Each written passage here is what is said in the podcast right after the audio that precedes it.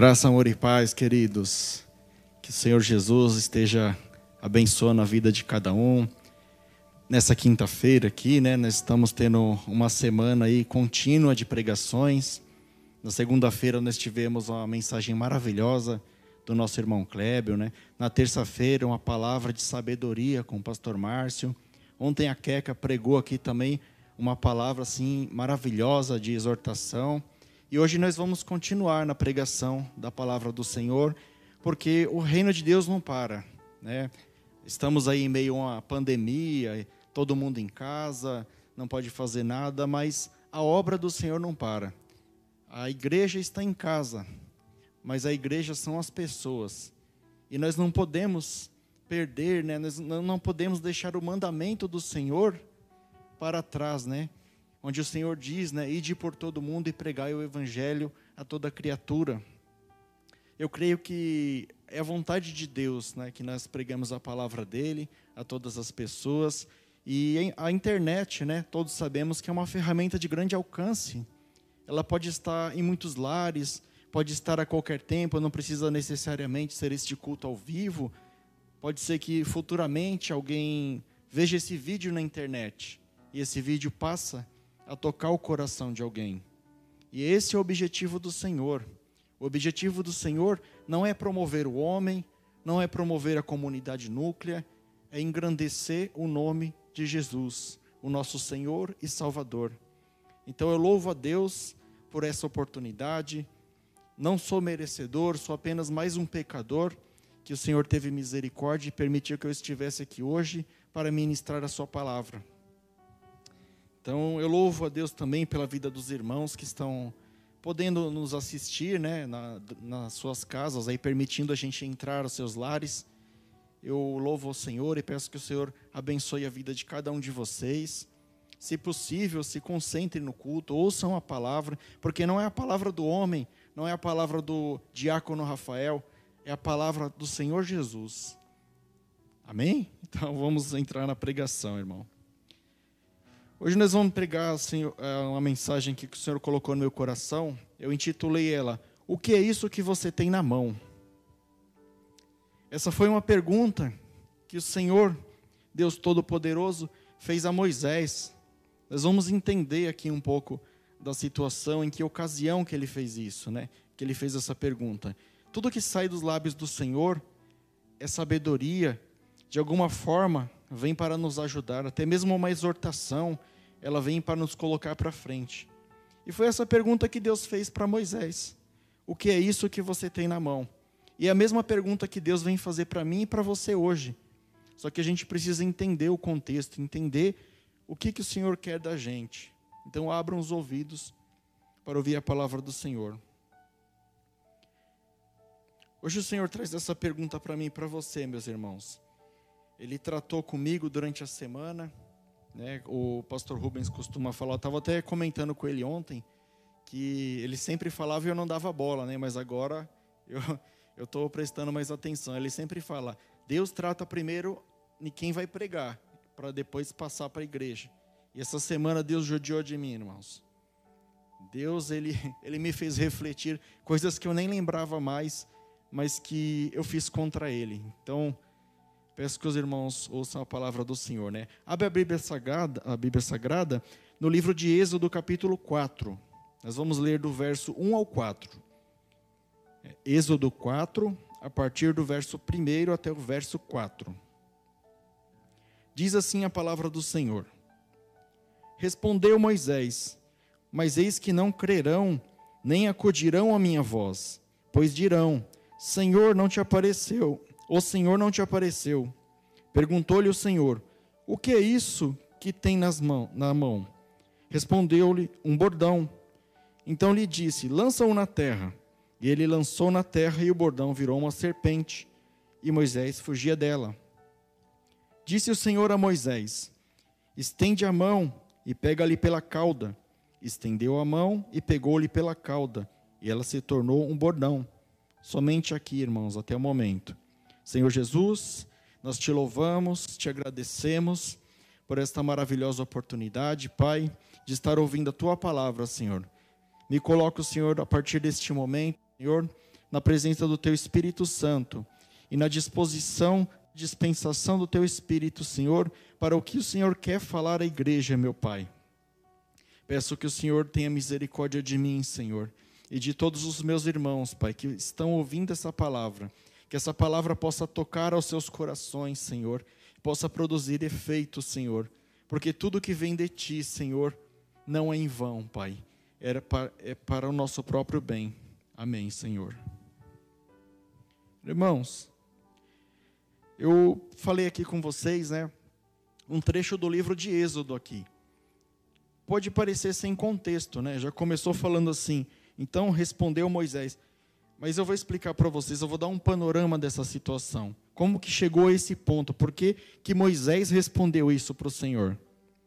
Moisés, ele era um príncipe do Egito, né? Ele nasceu numa época em que Faraó mandou matar todos os meninos. A mãe dele colocou ele num cesto, né?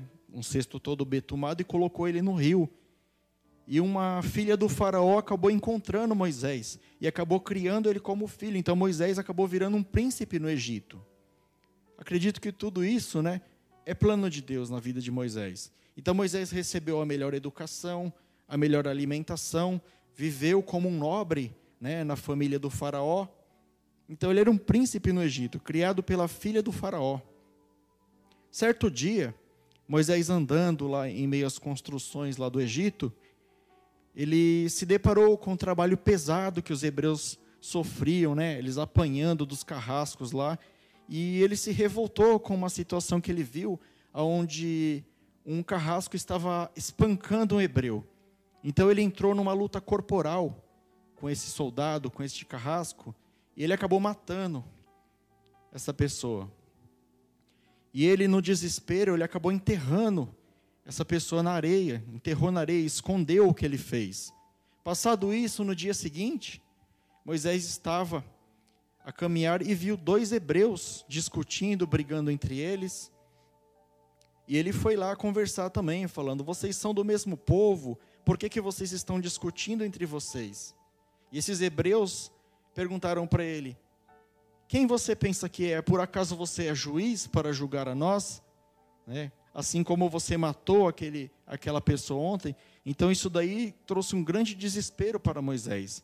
Porque ele pensou, já descobriram o que eu fiz, eu achei que eu tinha enterrado, ninguém sabia. Já descobriram a pessoa que eu matei. Faraó vai mandar me matar. E foi em cima disso, irmão, que Moisés resolveu fugir para o deserto. Ele fugiu para o deserto de Midian. Ele, no desespero, saiu sem rumo e acabou saindo no deserto de Midian. Chegando lá, ele chegou num poço onde havia umas filhas de um sacerdote de Midian, que elas estavam tirando água lá para os seus animais. E apareceram alguns outros homens que queriam expulsá-la de lá. Moisés tomou as dores delas e passou a defendê-las. Isso daí, né? Elas gostaram disso daí e falaram: vamos conhecer o meu pai, vamos jantar com a gente. E ele acabou se afeiçoando àquela família. Moisés acabou fazendo parte daquela família. Né? Aqui tem até uma curiosidade, né? Moisés, é, é, as filhas, ela, elas eram filhas de Jetro, né? Jetro foi o sogro de Moisés. Só que em alguns capítulos, em algum capítulo, se retrata Jetro como Reuel. Aí eu me perguntei, né? Qual que é o certo aqui? Quem que era o sogro de Moisés? Era Reuel ou era Jetro? Aí eu fui pesquisar. Jetro, irmão, tá ligado porque ele era um sacerdote, então tá ligado com excelência, tá ligado com o cargo que ele ocupava na, naquela tribo, né, naquela cidade. Então, por isso era chamado de Jetro. Era uma palavra de respeito a ele. O nome verdadeiro dele era Geru, Geruel, não, Reuel. Quase Rafael, Reuel. Então, é só uma curiosidade, né? Porque às vezes o irmão está lendo o capítulo 4, lá depois vai para o 5, aí muda o nome da, da pessoa, você não sabe se está certo ou não, né? Então ele passou a morar com esse sogro dele, e ele casou-se com uma das filhas, com Zípora, que era uma, uma das filhas desse sacerdote. Então, ele estava levando a vidinha dele lá. 40 anos lá, apacentando as ovelhas do sogro, morando lá no deserto de Midian, né? Quando de repente o anjo do Senhor lhe aparece através da sarça ardente e começa a falar com Moisés. Né? O anjo do Senhor com letra maiúscula. Então é o próprio Senhor Jesus.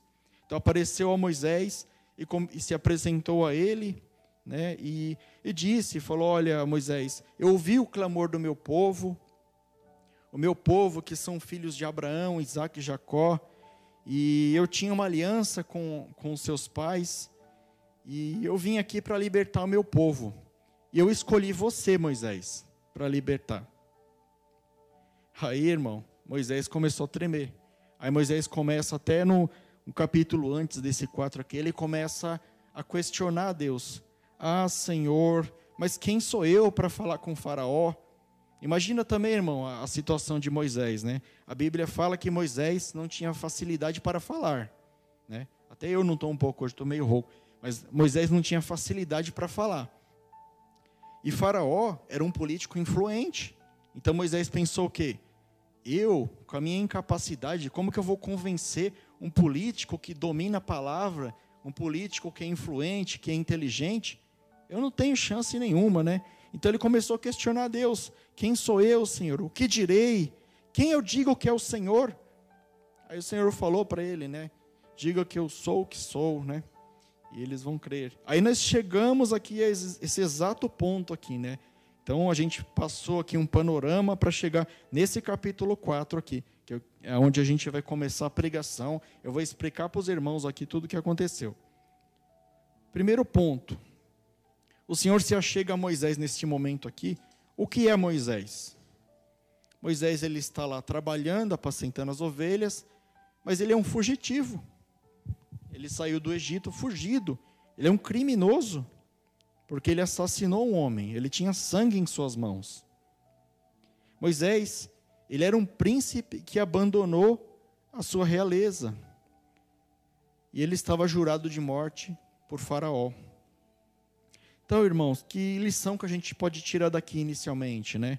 Muitas das vezes a gente acha que o que a gente fez ou que a gente deixou de fazer, né? Satanás, inclusive, ele usa isso na nossa vida para nos acusar para falar assim: não, esse pecado é muito grande, você não vai conseguir, Deus não vai te aceitar. O diabo quer ser juiz na sua vida, meu irmão. E Deus, com toda a incapacidade de Moisés, Deus se achega a ele e fala: Moisés, eu quero você, é você que vai libertar meu povo. Mais para frente aqui, nós não vamos ler, mas Moisés ainda insiste. Não, senhor, pega outra pessoa, não, não leva a mim, não, eu sou pesado de língua, eu não consigo. Mas Deus, ele insistiu com Moisés. Ele insistiu, ele queria Moisés. Né? Então muitas vezes Deus chega, se achega a nós, e tudo que a gente quer fazer é se esconder de Deus. O seu pecado, às vezes, para você, ele é tão grande, mas para Deus, ele não tem significado nenhum, porque o amor de Deus, ele encobre o pecado, irmão. Deus te perdoa. Então muitas vezes você está se escondendo de Deus e Deus quer usar você. Deus ele quer, quer te buscar, Deus, Deus quer ter um plano maravilhoso na sua vida e você fica fugindo de Deus. Graça, graças a Deus, irmãos, que o pensamento de Deus não é como o pensamento dos humanos, né? Se fosse eu no lugar de Deus, eu falava, Moisés, então você vai libertar lá meu povo, etc. Só que eu já tinha desistido na primeira. Eu falava, tá bom, não quer? Não quer. Tem outros dez que quer lá. Então, graças a Deus que Deus é soberano, Deus é maravilhoso. Então Deus ele insistiu em Moisés. Ele queria que Moisés fizesse aquela obra para ele. Não sabemos porquê. Acredito que é, Deus já tinha planejado isso desde antes do nascimento de Moisés. Por mais que ele corresse, o Senhor iria alcançá-lo. Então, não fique achando que você se esconder de Deus, você vai conseguir impedir o plano de Deus, que para Deus nada é impossível. Abra lá a sua Bíblia em Romanos 8, é, verso 38. Romanos 8, verso 38.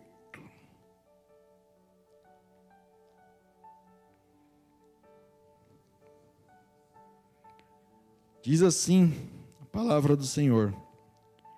Porque eu estou bem certo de que nem a morte, nem a vida, nem os anjos, nem os principados, nem as coisas do presente, nem por vir, nem poderes, nem altura, nem profundidade, nem qualquer criatura poderá separar-nos do amor de Deus que está em Cristo Jesus, o nosso Senhor. Glória a Deus, irmão. Deus está falando isso comigo e com você hoje. Não importa quem é você. Não importa o que você fez. Ele quer você.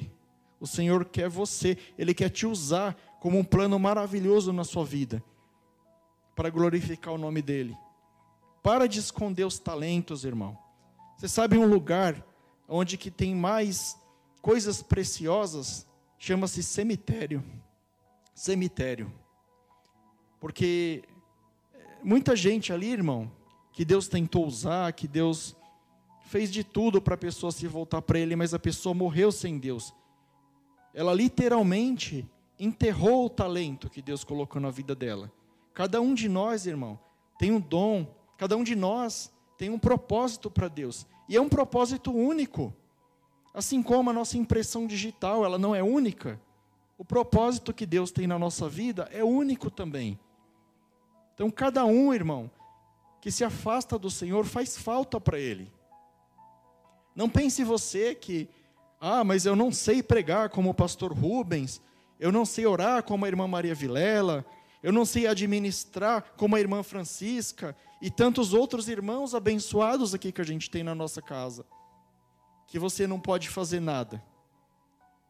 Se você pegar uma cadeira dessa aqui, transportar daqui para lá, você já está fazendo a obra do Senhor, irmão. Tudo que você faz na obra do Senhor tem o mesmo valor. O Senhor não avalia quem faz mais, quem faz menos. O pastor tem mais valor do que o diácono, ou o obreiro tem menos valor do que o irmão. Todos nós somos iguais perante Deus. Todos nós, Ele tem o mesmo amor pelos salvos e pelos não salvos.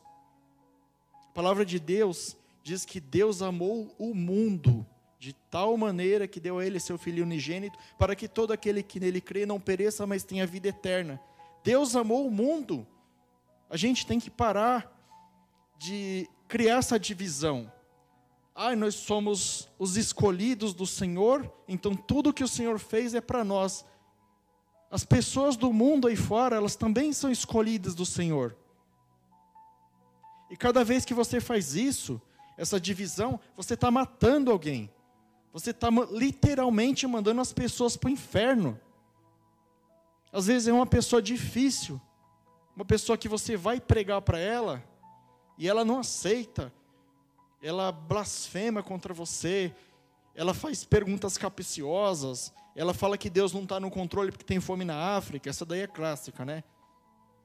Então, irmã, ela te afronta e aquilo te desanima, mas Deus está te falando hoje: não desanima.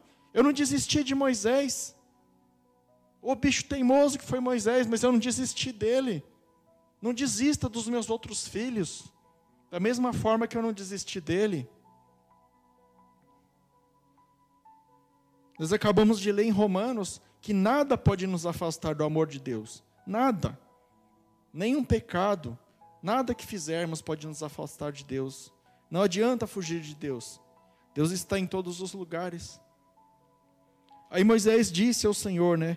Mas Senhor, eis que não crerão, né? Verso 1 aqui, vamos lá, já perdi a página aqui. A gente acha rápido aqui, mano. Então, capítulo 4, verso 1, Moisés disse assim: Respondeu Moisés: Mas eis que não crerão nem acudirão à minha voz, pois dirão: O Senhor não te apareceu, né? Quantas vezes a gente não é afrontado, né? Olha, o Senhor mandou te dizer que Ele te ama, que Ele quer você. As pessoas falam: ah, mandou dizer nada. Isso daí é jargão de crente. Né? Vocês são bitolados, vocês vão dar dinheiro para o pastor. Né? Quantas vezes a gente não ouve isso? Chateia, irmão, mas a gente sabe que a pessoa está vivendo na época da ignorância. E muitas vezes nós vivemos na época da, época da ignorância. Eu mesmo, irmão, um dia eu dou meu testemunho completo para vocês aqui. Mas eu, eu pertencia, né, eu frequentava a igreja católica. Eu odiava crente, irmão. Odiava, falava de crente para mim era falar do, do Satanás. Eu não queria saber de crente, não. Eu falava as mesmas coisas que as pessoas me falam. Crente não presta, peca a vida inteira aí, mata, rouba, estupra, depois vira crente e acha que Deus vai perdoar? Eu ouvia isso, irmão. Eu falava isso. Até que um dia, o Senhor teve misericórdia na minha vida. E Ele colocou pessoas maravilhosas para orar por mim, para pregar, para ensinar o Evangelho para mim e para mostrar, irmãos, com ação, para mostrar para mim com a própria vida que Cristo era com elas.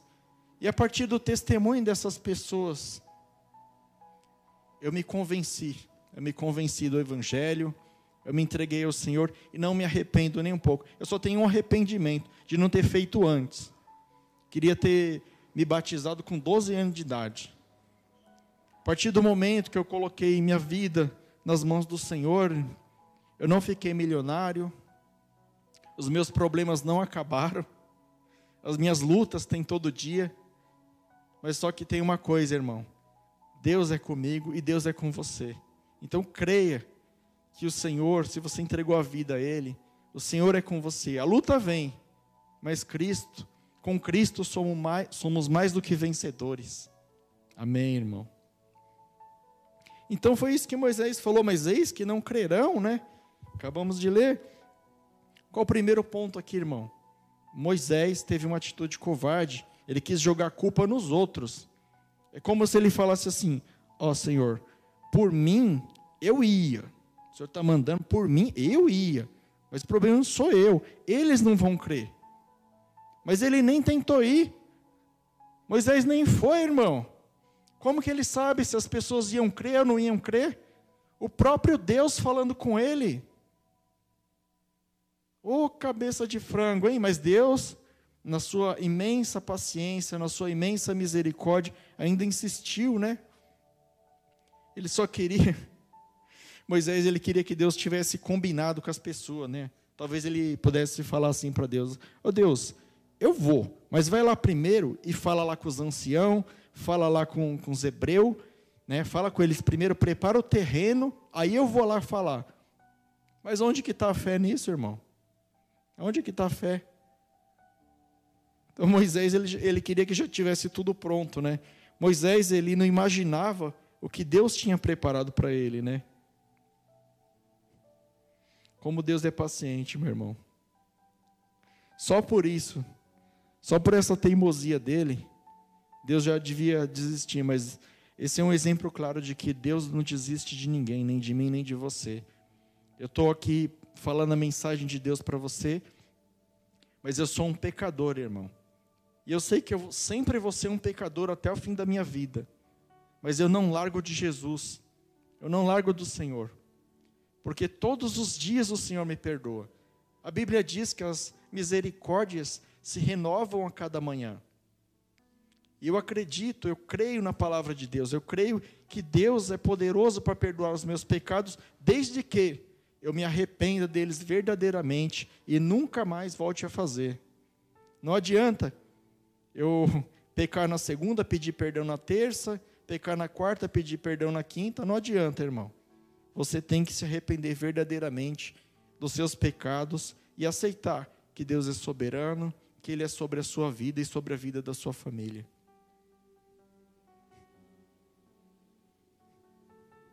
Aí Deus pergunta hoje aqui, né? Então, frente a tudo isso, o problema da sua vida, as suas dificuldades, esse chefe que briga com você, esse emprego que você não gosta, essa mulher que vive te dando esculacho, é problema seu ou é problema de outro? Quem que você tem culpado disso? Você tem culpado os seus filhos, você tem culpado a sua sogra, você tem culpado o pastor, você tem culpado o diácono, você tem culpado a intercessão. Quem você tem culpado? Você vai fazer como Moisés, que vai transferir a responsabilidade? Isso não é uma atitude de cristão. Isso daí não é atitude de filho de Deus, né? Até marquei aqui, né, para falar. Foi a mesma atitude que Adão teve no Éden. O que, que aconteceu com Adão? Foi expulso. Adão foi expulso do Éden. Por quê? Porque quando Deus chegou, falou: E aí, Adão, o que, que aconteceu? Ele falou: Foi a mulher que o Senhor me deu. Olha só. Talvez, irmão, se Adão tivesse falado: Senhor, eu assumo, pode mandar o castigo, pode fazer o que o Senhor quiser, a culpa foi minha. Eu estava à frente, eu não vigiei e eu aceitei comer o fruto proibido. Talvez a história tinha sido diferente, né? Mas por conta da covardia de Adão, nós estamos como estamos hoje aqui. Nós estamos na misericórdia do Senhor Jesus. Então, irmão, enquanto você estiver transferindo culpa para outras pessoas, sinto te dizer, mas nada vai mudar na sua vida. Não muda porque você não está assumindo aquilo que Deus colocou na sua mão. Você não está assumindo a sua responsabilidade. Para de achar desculpa, irmão, e apresenta soluções. Hoje, eu não devia ter feito, mas hoje eu fiz. Eu já entrei no Facebook e tinha uma publicação do Dória lá, falando mal do, do, presidente da República. Eu não aguentei, eu fui lá e coloquei assim: ó, trabalhe mais, fale menos. Mas isso serve para nós, irmão, que eu estava na unção dessa palavra aqui. Serve para nós. Para de reclamar e vai trabalhar. Cada vez que você reclama de alguma coisa que Deus colocou na sua mão, você está blasfemando contra Deus. Você está falando assim: Deus, que porcaria de carro que o Senhor me deu. Esse carro que não anda nada. Deus, essa mulher que o Senhor me deu, eu não estou gostando, eu quero outra. Eu quero trocar essa de 40 por duas de 20. Aí já pecou duplamente, irmão. É só um exemplo, irmão, da risada aí, né? Imagina como é chato para Deus. Imagina que você é chefe de uma empresa. Aí você chega para o seu funcionário e fala assim: Olha, Manuelzinho, eu preciso de um relatório para amanhã do setor X. Amém? Amanhã eu trago, chefe. Aí chega amanhã. Ah, Manuelzinho. E aí, Manuelzinho, trouxe meu relatório. Ih, chefe, você não sabe o que aconteceu. O computador pegou um vírus. Não deu. Tá bom, Manuelzinho, não tem problema. Essas coisas acontecem. Então me traz amanhã. Aí no dia seguinte, e aí, Manuelzinho, cadê? Ih, chefe, eu estava vindo para cá, furou o pneu, começou a chover, eu não consegui vir trabalhar. Tá bom. E no terceiro dia, e mais uma desculpa, e mais uma desculpa. Até quando que a gente vai ficar dando desculpa para o Senhor? O Senhor está hoje exortando, convidando você a fazer a obra dele a fazer a obra dele, irmão. Pastor Márcio pregou terça-feira aqui. Os fins dos tempos estão se aproximando, os sinais são eminentes, e você insiste em ficar nessa vida inerte. Ofereça os seus talentos. Às vezes você fala, mas eu não tenho dom nenhum. Tem sim, irmão. Quando eu comecei a frequentar a igreja, sabe o que eu fazia? Eu sentava na última cadeira, para quando o pastor dava a benção apostólica, eu saía primeiro e não cumprimentava ninguém. Mas Deus vai colocar pessoas abençoadas na sua vida, que vai tratar seu coração, vai te mostrar que é possível você fazer a obra do Senhor. Quem me conhece de muito tempo, talvez tenha até amigos meus assistindo essa pregação aí no futuro, até mesmo ao vivo, Jamais eles imaginariam que ia me ver com microfone. Nunca. Nem eu mesmo, irmão. Eu tinha, eu tinha medo de apresentar seminário. Eu entrava, quando eu tinha algum trabalho em grupo assim, eu falava assim: pessoal, faz o seguinte, eu faço tudo o trabalho, vocês só apresentam.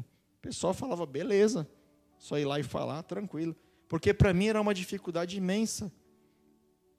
E olha o que o Senhor faz, irmão. O Senhor permite a gente fazer coisas que para nós parecem impossível, mas que para Deus não é impossível. Então eu peço aos irmãos, confia no que o Senhor está falando, confia na palavra de Deus, irmão. Se Deus falou, Ele não é mentiroso. Se Deus te prometeu que Ele tem grandes coisas para você, Ele tem grandes coisas para você. A Bíblia fala que, que Deus é o Rei dos Reis e o Senhor dos Senhores, né? Quem você acha que são os reis, que ele é rei? Quem você acha que são os senhores, que ele é senhor? Aí agora, a Bíblia também fala que nós vamos reinar com Deus por mil anos. Como você quer reinar se você não consegue controlar a sua própria vida? O Senhor pode fazer um milagre na sua vida? Pode, mas Ele não quer você de cinco em cinco minutos. Senhor, eu fui apertar lá para sair água no galão, não saiu. Faz um milagre para sair água no galão. Senhor, eu fui no banheiro, acabou o papel. Dá para o senhor pegar um papel para mim? Pô, ô irmão, ô, pelo amor de Deus, né? A bênção de Deus, irmão, não é banana podre, não. Deus ele só vai fazer o um milagre na sua vida quando fugir do seu controle, quando você não puder fazer mais nada, aí Deus faz um milagre na sua vida. Mas tudo que for possível você fazer, Ele vai te dar saúde, vai te dar condição, vai te abençoar e vai estar com você junto para fazer, irmão. Então, corre atrás, não desanima. O Senhor é contigo. O que mais que dá para a gente falar aqui, irmão? Chega de dar desculpa para o Senhor. O Senhor não aguenta mais ouvir desculpa. No verso 2, Deus fala assim para Moisés: O que é isso que você tem na mão? Por que, que Deus faz isso, irmão? Ele percebe que Moisés está resistente. Ele fala: Moisés, estou sentindo que você está com alguma resistência. Ele percebe que Moisés está com a incredulidade. Aí Deus faz com que ele mesmo pronuncie: Moisés, o que é isso que você tem na mão? Eu tenho um bordão, Senhor. Moisés, tem certeza que é um bordão? Tenho, Senhor, é um bordão aqui, ó, madeira, tenho certeza. Joga isso aí no chão, Moisés. O que, que Deus quis fazer isso na vida dele? Porque às vezes a gente só enxerga com os olhos materiais, a gente só consegue enxergar o que esses olhos de carne pode ver. A gente não olha as coisas com os olhos do espírito.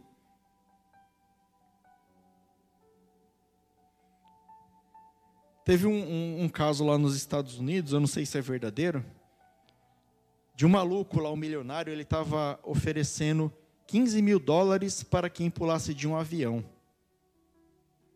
Ninguém aceitou, né, irmão? Nem eu aceitaria. 15 mil dólares, mas você vai morrer, vai ficar para os outros aí, né? Aí no final ele revelou qual que era a charada. O avião não estava decolado. Ninguém falou que o avião estava no ar. O avião estava parado, era para pular do avião parado. Está vendo como a gente cria dificuldade na nossa cabeça sem existir?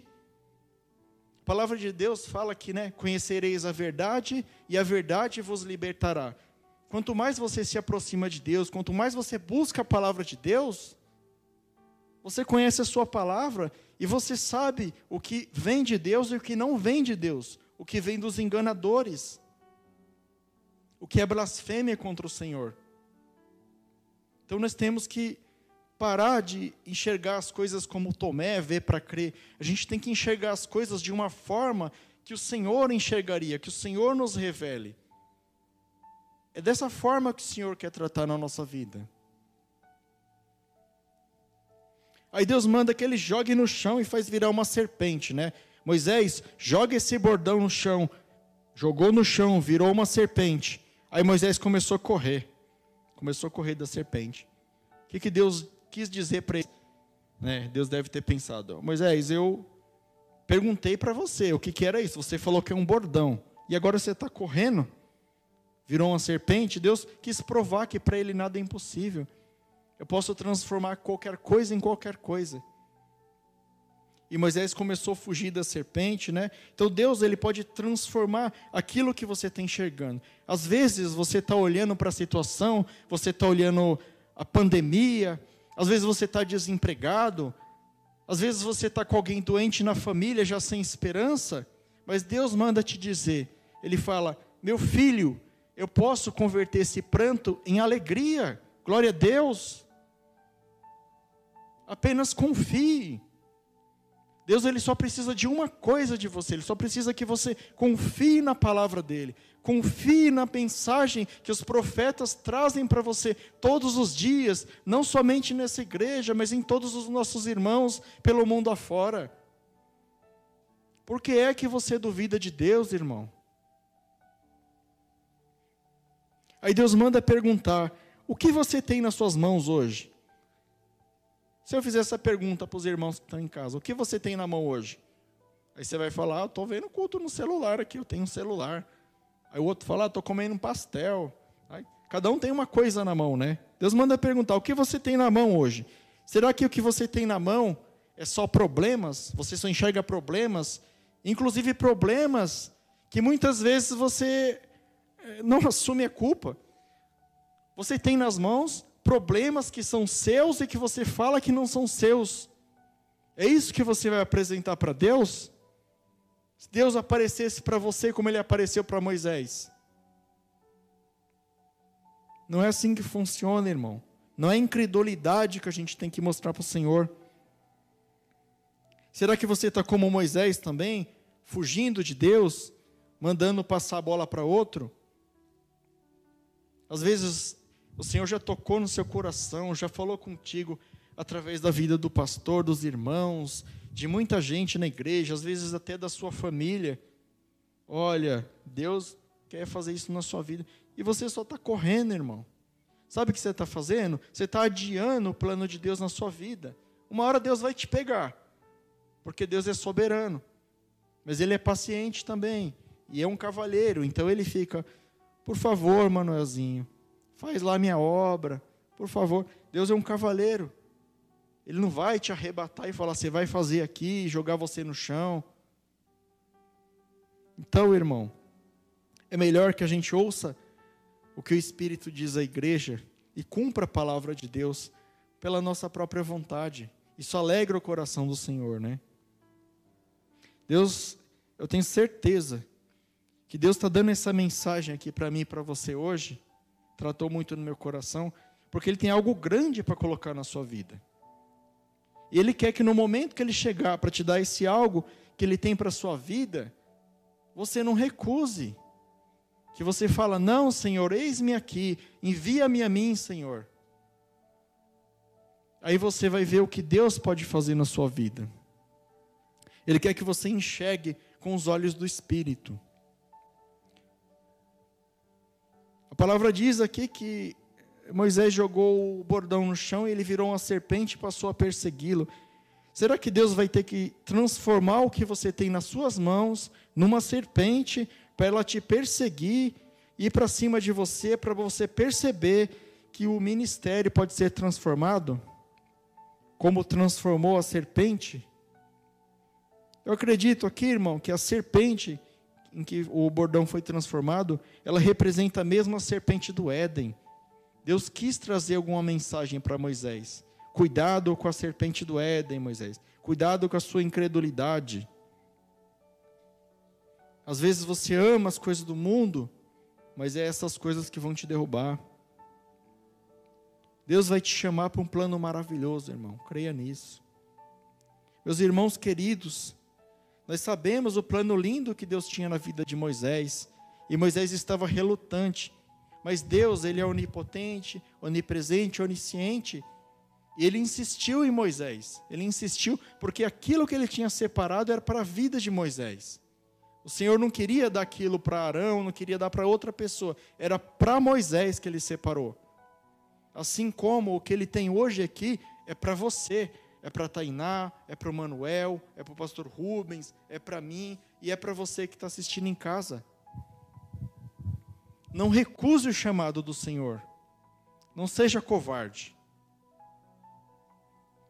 Às vezes, vou dar um exemplo aqui da própria igreja, pode ser que o pastor te aborde, você em algum momento aí pelo WhatsApp, fala, olha, dá para você trazer a mensagem, irmão, vai dar medo, vai, vem com medo mesmo, vem, Vem aqui, traz a mensagem do Senhor, você vai ser tremendamente usado pelo Senhor. Você não sabe a bênção que é isso para a sua vida. Ouça a voz do Senhor, ouça o que o Senhor está falando para você. Não ignore.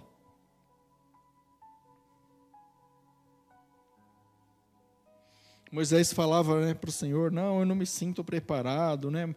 Mas Moisés já estava, porque ele estava com o Senhor. Vamos abrir lá em Efésios capítulo 1, verso 4. Efésios 1, a partir do 4, vamos ler o 4 e 5. Diz assim a palavra do Senhor: Assim como nos escolheu nele antes da fundação do mundo, para sermos santos e irrepreensíveis perante Ele em amor, nos predestinou para Ele, para a adoção de filhos, por meio de Jesus Cristo, segundo o beneplácito de Sua vontade. Irmãos, a vontade de Deus já está predestinada na nossa vida desde antes da fundação do mundo. É um algo maravilhoso e eterno, e você está jogando por água abaixo. Você está destruindo aquilo que Deus criou para você. E você é a única pessoa que pode destruir. O macumbeiro não pode destruir. Aquela pessoa que tem inveja, olho gordo de você, ela não pode destruir. Os seus filhos não pode, a sua mulher não pode, o seu esposo não pode. Eu não posso, o pastor não pode, mas você pode. Porque o Senhor te deu livre arbítrio. E o Senhor é justo, ele não vai contra os seus princípios. Se você não quer, paciência. Ele vai insistir até o fim da sua vida. Mas se chegar no último dia da sua vida e ainda assim você não aceitou, o que pode ser feito? Aceita, irmão, que o Senhor coloca no seu coração. Moisés, ele teve medo. Né? Como eu falei no começo, ele ia ter que falar com o faraó. É bicho feio, irmão. Já pensou alguém fala aqui, ó, você vai ter que ir lá nos Estados Unidos falar com o Trump. Você treme na base, né? Você fala, primeiro que eu não sei falar inglês direito. Vou ter que chamar a Bruna e o Ken. Depois, eu não sei nem o que, que eu vou falar para aquele homem lá. Mas se Deus mandar, vai. Vai porque Deus é contigo. Então, irmão, tudo que nós sabemos, ou achamos que sabemos, é relativo. Por exemplo, Pedro, ele andou sobre as águas. Sabemos que a água ela está no estado líquido, né? Quando ela está nos rios, nos mares, ela está no estado líquido. Mas Deus falou: pode vir, Pedro. E Pedro andou sobre as águas, porque ele creu. Depois ele começou a afundar e o Senhor o salvou. Mas ele creu que o Senhor podia mudar a, a, a situação que parecia impossível. Como que Deus ia congelar aquela água instantaneamente? É só Deus. Lázaro, irmão, estava morto há quatro dias já estava em estado de decomposição. Me fala qual é o melhor cientista do mundo aí que consegue trazer alguém que está morto há quatro dias de volta à vida. Restaurar tendões, tecidos, pele, carne, sangue, fazer o coração funcionar, o cérebro. Qual o maior cientista que tem nesse mundo? Ninguém, irmão. Eu desafio, ninguém. Só o Senhor Jesus. Então, para Deus, tudo é relativo, irmão. A gente enxerga tudo de uma forma, mas para Deus tudo é relativo. Ele pode mudar tudo a qualquer momento. Por que, que eu estou batendo tanto nessa tecla, irmão? Eu já vou trazer a palavra revelada aqui. Mas eu estou batendo nessa tecla porque o Senhor está falando essa mensagem para você. Para de enxergar com os olhos da carne, enxerga com os olhos do Espírito. Eu estou falando para você, eu posso mudar isso. Eu só preciso que você creia em mim. Eu estou pedindo demais para você. Será que eu não fiz milagre suficiente na sua vida? Puxa na sua memória. Quantas vezes que eu não fiz tantas coisas por você? Posso falar por mim, irmão? Quantas vezes o Senhor me livrou da morte? E não é de situações assim que eu poderia morrer. Situações que era dali para o céu, irmão. E Deus não permitiu. Tantas coisas, irmão. Puxa na sua memória, você vai ver o quanto o Senhor te abençoou, o quanto o Senhor é contigo. Eita glória, como o tempo vai embora. Então, irmãos, para fixar né, essa palavra que eu acabei de falar, vamos abrir em Provérbios 16, 1. Eu abro aqui e leio para vocês, é mais rápido. Provérbios, capítulo 16, verso 1, diz assim: O coração do homem pode fazer planos, mas a resposta certa vem dos resposta certa dos lábios vem do Senhor. Não importa o plano que o homem tem. Esse coronavírus, os homens estão falando, a vacina só vai sair daqui um ano e meio, e quando sair a vacina, mesmo assim ainda vai ser difícil para distribuir. Esse é o plano do homem. Se Deus quiser, amanhã Ele termina essa porcaria do nosso meio. Mas Deus não quer, irmão, porque Ele quer nos mostrar alguma coisa. Deus ele não deseja o mal, Deus não deseja, como eu falei no começo, a fome na África. Deus não deseja que o coronavírus mate as pessoas que nós tanto amamos. Mas muitas vezes ele permite que algumas situações como essa aconteçam, porque ele quer tratar de alguma forma com seus filhos. Ele quer que a igreja se arrependa, que a igreja perceba que o fim está próximo, que é o sinal do fim dos tempos. São as dores do parto. Amanhã vocês vão receber uma palavra abençoada aqui sobre isso. É o fim dos tempos, meus irmãos.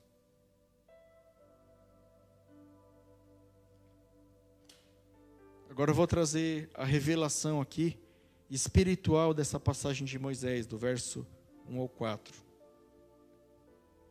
Primeiro, Moisés está trabalhando com um bordão, que é usado para. Para que o bordão, irmão? Para que, é usado um bordão? Ele fica tocando as ovelhas. Então, ele. Bordão, ele conduz as ovelhas, ele convence o caminho que as ovelhas devem seguir. Né? Se alguma ovelha dá uma escapada, o pastor vai lá com o bordão, opa, vem por aqui, vai por lá e organiza as ovelhas, junta as ovelhas. Aí eu pergunto para vocês: quem é que faz isso com a igreja? Quem é que convence a igreja do pecado? Quem é que Cristo deixou conosco? Isso mesmo, o Espírito Santo de Deus, que é dado por Cristo quando ele subiu aos céus. Eu vou ler para vocês aqui João 14. João 14, verso 16 e 17. Está aqui. E eu rogarei ao Pai, e ele vos dará outro consolador, a fim de que esteja para sempre convosco. O Espírito da Verdade, que o mundo não pode receber, porque não o vê, nem o conhece. Vós o conheceis, porque habita convosco e está entre vós. Glória a Deus, irmão. Glória a Deus, glória ao Senhor. Nós temos o Espírito Santo de Deus. Quando Deus perguntou para Moisés o que você tem na mão, ele tinha o Espírito Santo de Deus. Deus deu o Espírito para ele. O Espírito é Deus, o Pai, o Filho, o Espírito Santo. A Santíssima Trindade. Deus deu o Espírito Santo para Moisés, irmão. Deus, ele também pede para Moisés: Moisés, pega esse bordão e joga na terra. O que representa a terra, irmão? A terra representa o pó, representa o que está abaixo do céu, representa o mundo. E quando Deus manda ele jogar aquele bordão no chão, aquilo se transforma numa serpente.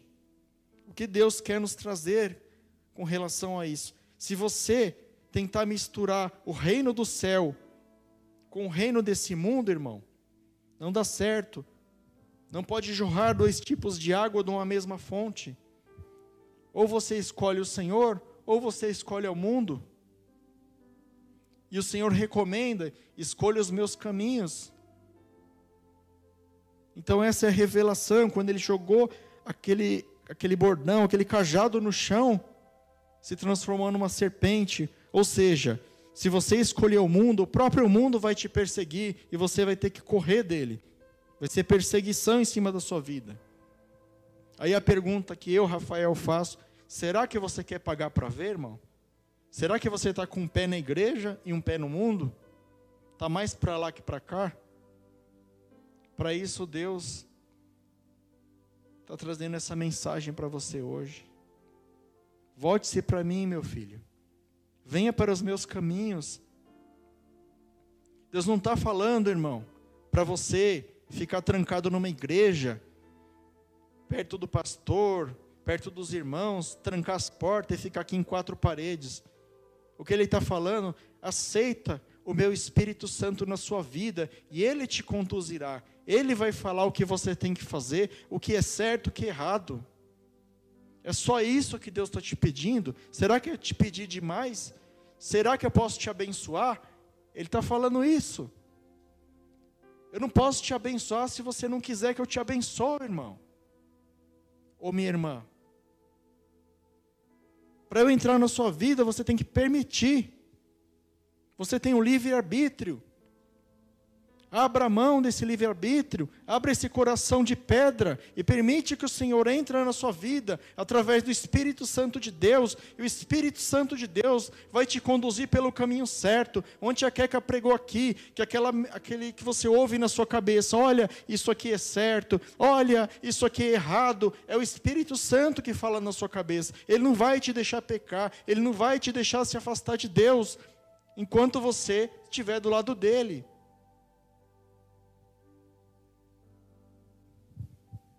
A palavra ainda diz que a serpente persegue Moisés. E é isso que acontece, irmão. A partir do momento que você pega o bordão e joga no chão, a partir do momento que você pega o Espírito Santo de Deus e despreza, joga no chão e prefere o mundo, o mundo vai te perseguir. Você adorou o mundo e seus manjares em vez da bênção que Deus tinha para você, a vida eterna, a salvação, uma vida diante do Senhor, uma vida honesta, uma vida limpa.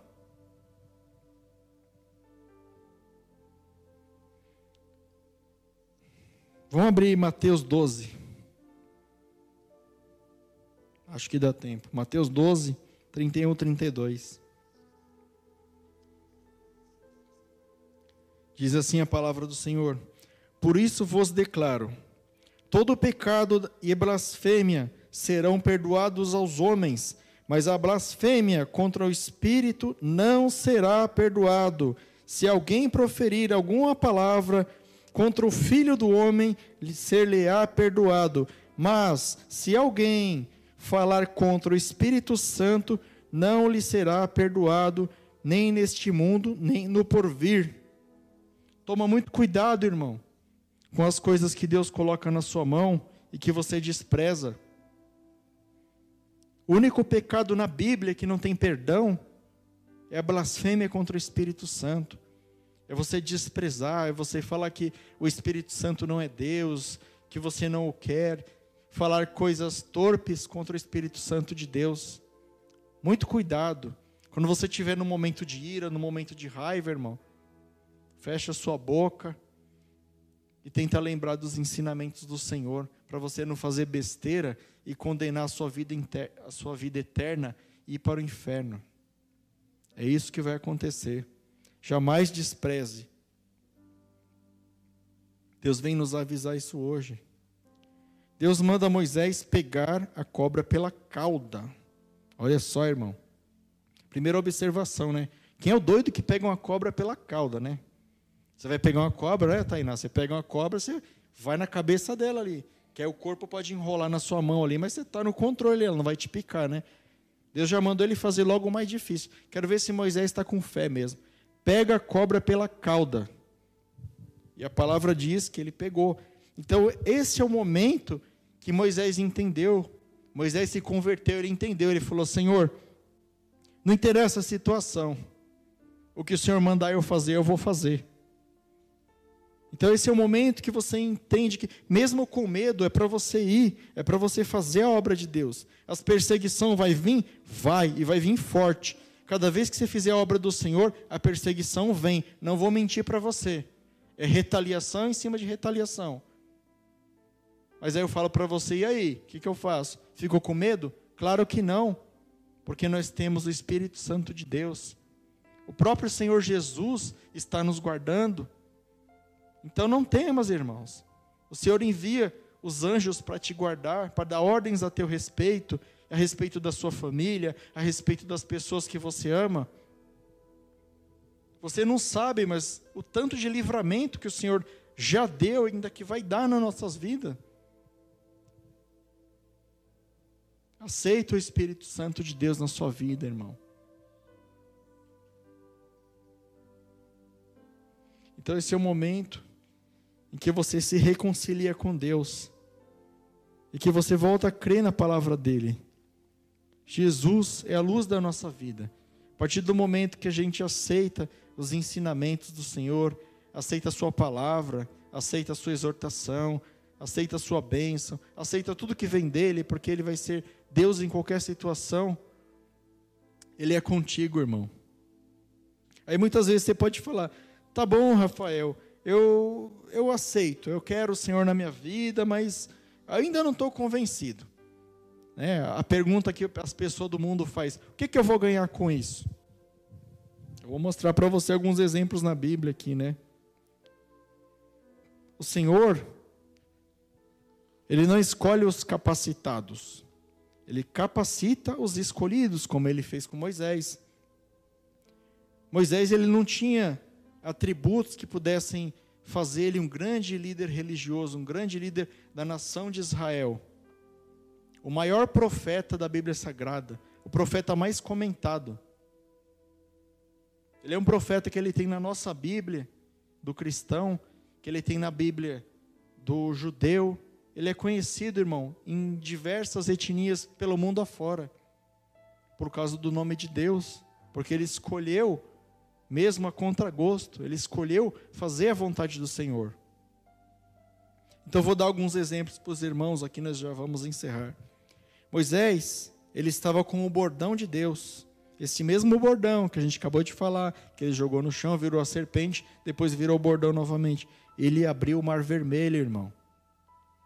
Moisés, ele levantou as mãos enquanto estava tendo a guerra contra os Amalequitas. E quando Moisés levantava a mão, o povo de Israel prevalecia. Quando ele cansava, o povo morria.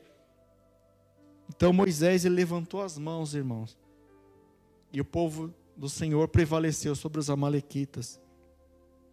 Gideão e seus trezentos, o que, que, eles, o que, que eles levaram para a guerra? Levaram espadas, revólver, calibre 12, canhão, catapulta, levou nada. Sabe o que eles levaram, irmão? Trombetas e tochas acesas. E eles derrotaram o exército dos midianitas. O Senhor confundiu o exército dos midianitas. Um matou o outro, depois eles só foram lá e pegaram os despojos. Olha que Deus maravilhoso. A justiça pertence a Deus. Você não precisa ter arma de fogo, você não precisa se defender por si mesmo. O Senhor é quem defende a sua vida.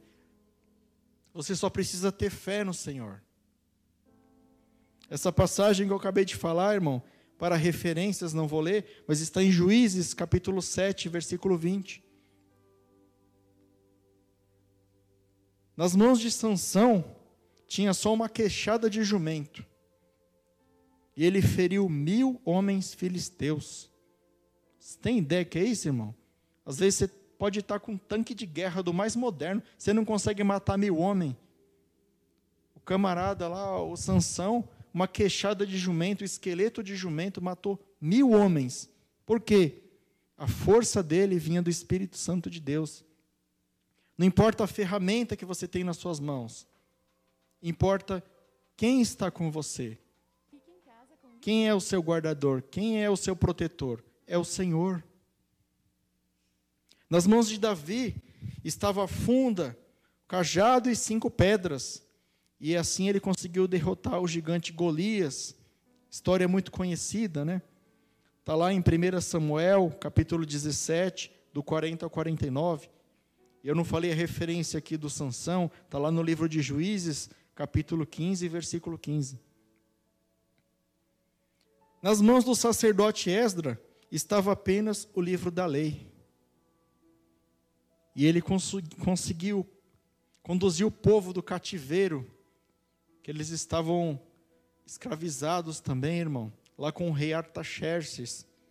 E esse mesmo rei liberou o povo, e ele conseguiu conduzir o povo de volta para Jerusalém, e trouxe de volta todos os mandamentos do Senhor, todas as leis do Senhor para o povo, conseguiu restabelecer o povo de Israel nas mãos dos apóstolos de Cristo, estava o dom do Espírito Santo, esse mesmo dom que está sobre mim, que está sobre você, e que o Senhor está martelando, aceita o Espírito Santo na sua vida.